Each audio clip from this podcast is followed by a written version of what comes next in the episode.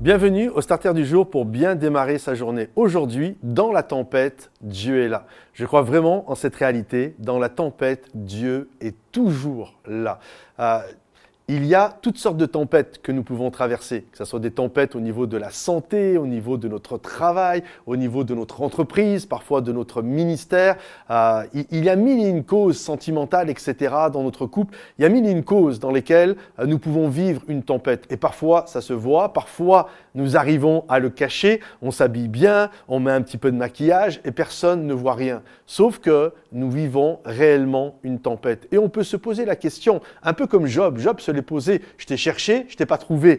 Et des moments, on est là, ben, pourquoi je vis ça? Si Dieu euh, m'aimait vraiment, je ne vivrais pas ça. Où est Dieu dans ma tempête? Où est Dieu dans ma catastrophe, dans ce que je suis en train de vivre? J'aimerais t'encourager en te disant, Dieu est toujours là. Dieu est toujours dans la tempête et il est toujours avec toi. Regardez, lorsque Pierre et ses compagnons sont dans une barque, la Bible nous dit que la tempête s'est levée. Ça a été vraiment quelque chose de très euh, effrayant, apeurant, euh, vraiment une catastrophe. Et ils ont cru qu'ils allaient mourir. L'eau commençait déjà à rentrer dans la barque. Ça arrive déjà à des moments dans nos vies, hein, dans nos couples, et, etc., où tu as, l'eau qui commence à rentrer. Et ça commence à devenir euh, assez problématique. Et, là, où était Jésus?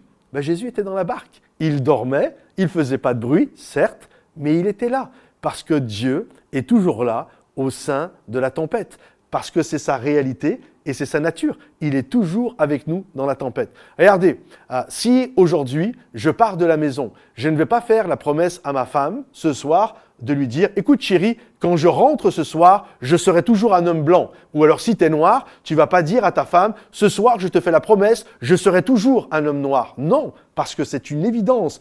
Quand si tu es blanc, tu vas rentrer, tu seras blanc. Si tu es noir, tu vas rentrer, tu vas être noir. C'est une évidence. En fait, tu ne promets pas l'évidence. C'est évident.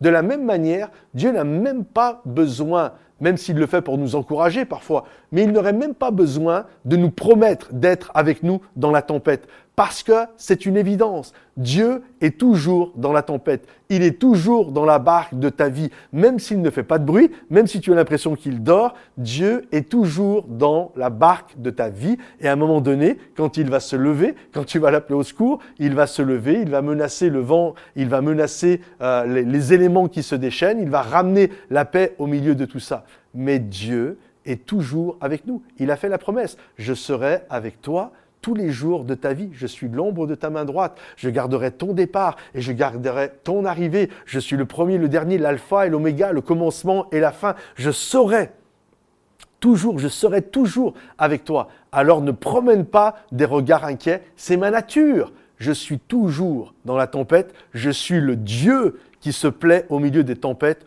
pour secourir mes enfants bien-aimés. Alors garde courage, Dieu est avec toi dans la tempête, il ne t'a pas abandonné, tu n'es pas seul. Ton père et ta mère peuvent t'abandonner, lui ne t'abandonnera pas. Que Dieu te bénisse, que Dieu t'encourage. Si ce message t'a béni, pense à le liker, pense à le partager peut-être à des gens qui en ont besoin et également à le commenter. Soyez bénis et à bientôt. Bye bye.